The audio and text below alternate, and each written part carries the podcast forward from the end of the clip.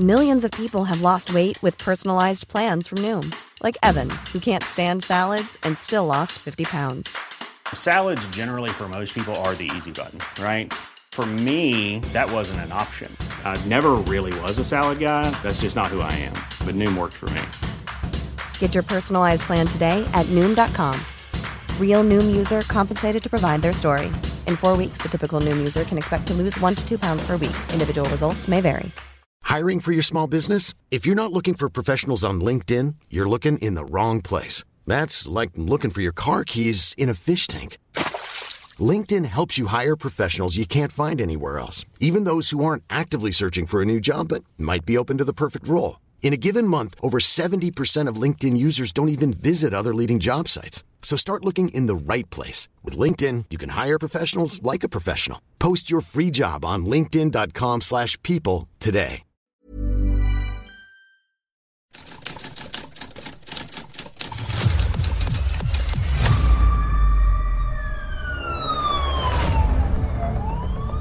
La prensa, 95 años publicando Lo que otros callan. Esto es Archivos Secretos de Policía.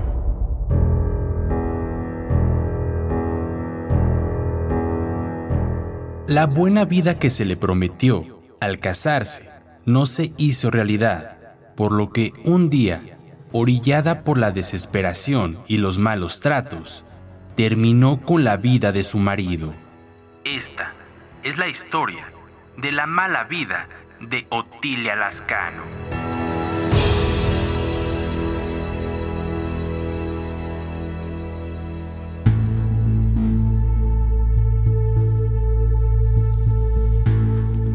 En 1960, la prensa dio cuenta de la primera autoviuda del año. Los protagonistas de la tragedia fueron Otilia Lascano García y Claudio Pardo de Fernández, de 32 y 52 años de edad respectivamente, quienes se encontraban casados desde hacía cuatro años. Se informó que, en presencia de sus dos hijas, tras una agria discusión, la mujer española asesinó a su esposo de una puñalada certera en el corazón. El escenario de la tragedia pasional fue en la plaza de Melchor Ocampo 14, departamento 1, en la colonia Cuauhtémoc. Los celos y el dinero fueron, en apariencia, los móviles del homicidio. En medio de un mar de lágrimas, ella argumentaba que actuó en legítima defensa y que todo se debió a un momento de ofuscación producido por la pésima vida que le daba Claudio. Desde hacía 90 días, aproximadamente, se encontraban separados y él solo iba a visitar a sus hijas, María Teresa y Otilia, de 4 y 3 años de edad respectivamente. Como siempre ha ocurrido, ellas fueron las verdaderas víctimas de la tragedia. Los hechos sangrientos tuvieron lugar en los primeros minutos de la madrugada del lunes 4 de enero de 1960, cuando Otilia puso fin a la discusión, tomando un puñal que estaba en la mesa de centro, y lo hundió en el corazón de su esposo, quien no murió, sino que padeció la agonía aún media hora más, hasta que expiró en el hospital de la Cruz Roja. Otilia dijo que no se dio cuenta cómo acabó con la existencia de su marido y que por esa razón lo acompañó hasta las instalaciones de la benemérita institución, donde se puso a disposición de las autoridades. Cuando fue requerida para declarar en los separos de la Policía Judicial del Distrito, hizo gala de gran histerismo, negó más declaraciones y tampoco firmó el acta levantada por consejo de su abogado defensor.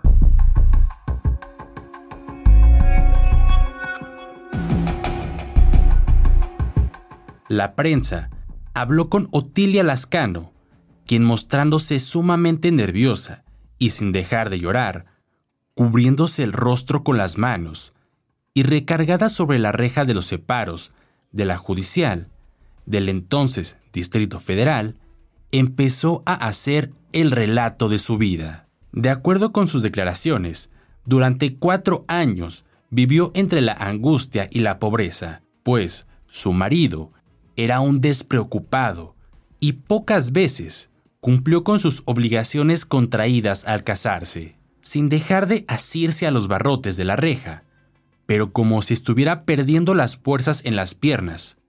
Otilia siguió diciendo, muy pausadamente, que Claudio llevaba una vida regalada y sin importarle nada en absoluto. Siempre se caracterizó por darle una mala vida y tenerla arrimada a otras familias, para así evitar los gastos del hogar, según relató, mientras buscaba en sus recuerdos algo grato o dulce que pudiera decir de su matrimonio sin encontrarlo.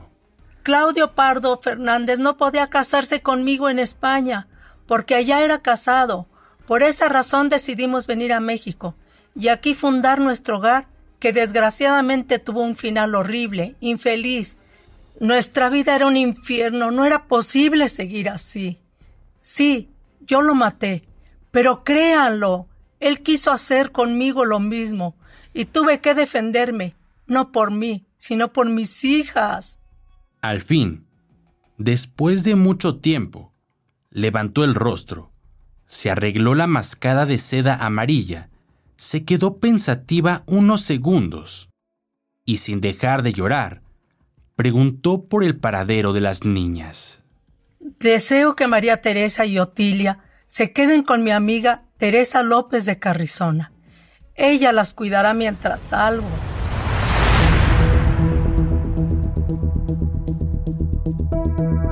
Si él tenía dinero, como parece, ¿por qué no vivían en un solo departamento? Cuando nos casamos, alquilamos un departamento en Vicente Suárez 99, esquina con Cuernavaca, pero nos lanzaron por adeudar varios meses de renta. Claudio fue siempre un desobligado. ¿Qué hizo después Claudio ante esa situación? Me dijo que nos fuéramos a la casa de mi amiga María Teresa López de Carrizona quien nos aceptó con gusto. Eso ocurrió hace tres meses. Hace 90 días empezó mi calvario, es decir, aumentó el infierno en nuestro hogar. Quince días después de haber llegado a la casa de María Teresa, mi marido y yo tuvimos un fuerte disgusto. No me pregunte por qué. ¿Por qué fue ese disgusto? ¿Y qué consecuencias tuvo de inmediato? Antes de que llegáramos al departamento de María Teresa, Claudio se había vuelto un hombre de conducta pésima y se negó a seguir cubriendo los gastos. Ustedes pueden imaginarse lo que esto ocasionó, pues no era posible seguir al lado de una amiga para que nos mantuviera todos.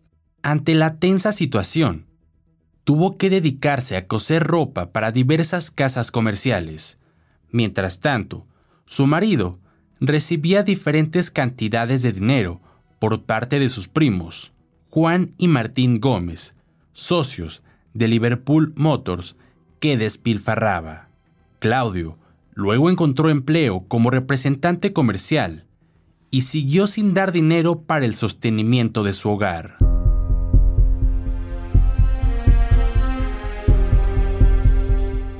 Otilia después comenzó a narrar los acontecimientos de la noche trágica del domingo 3 y la madrugada del lunes 4 de enero de 1960. Comenzó el relato cuando Claudio fue a buscarla por la tarde, alrededor de las 17 horas, pero a no encontrarla se marchó. Dijo Otilia que su marido regresó más tarde y debido al disgusto perdió los estribos y en ese momento despertaron las niñas por los gritos.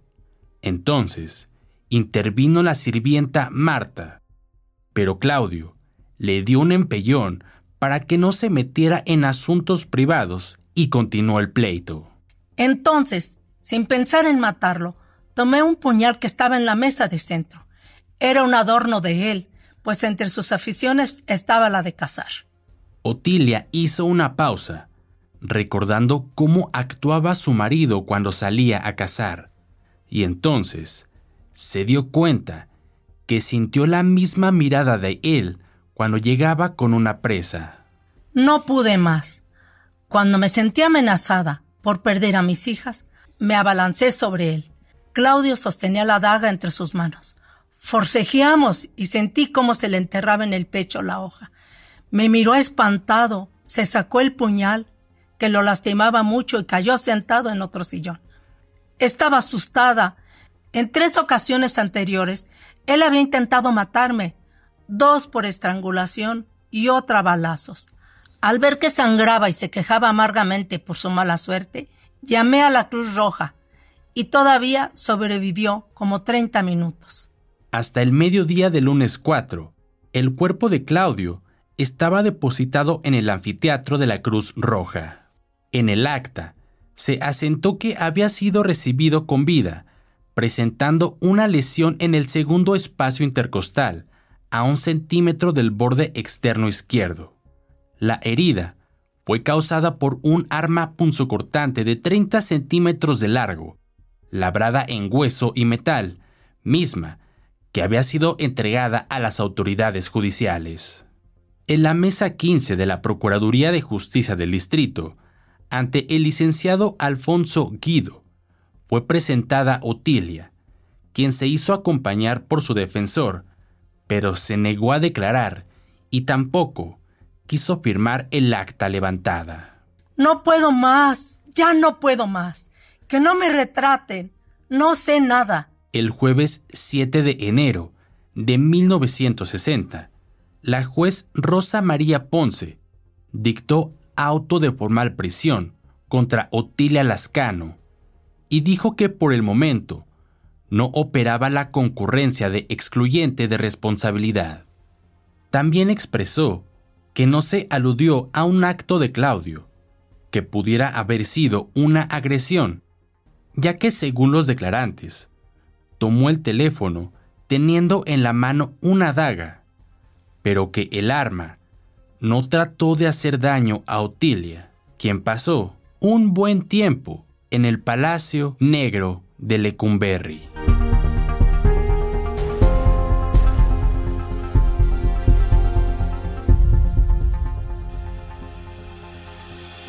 Puedes escuchar este y otros podcasts OM en Apple Podcast, Spotify, Google Podcast, Acast, Deezer, Amazon Music o al correo podcast@om.com.mx. Esta es una producción de la prensa y El Sol de San Luis para Organización Editorial Mexicana.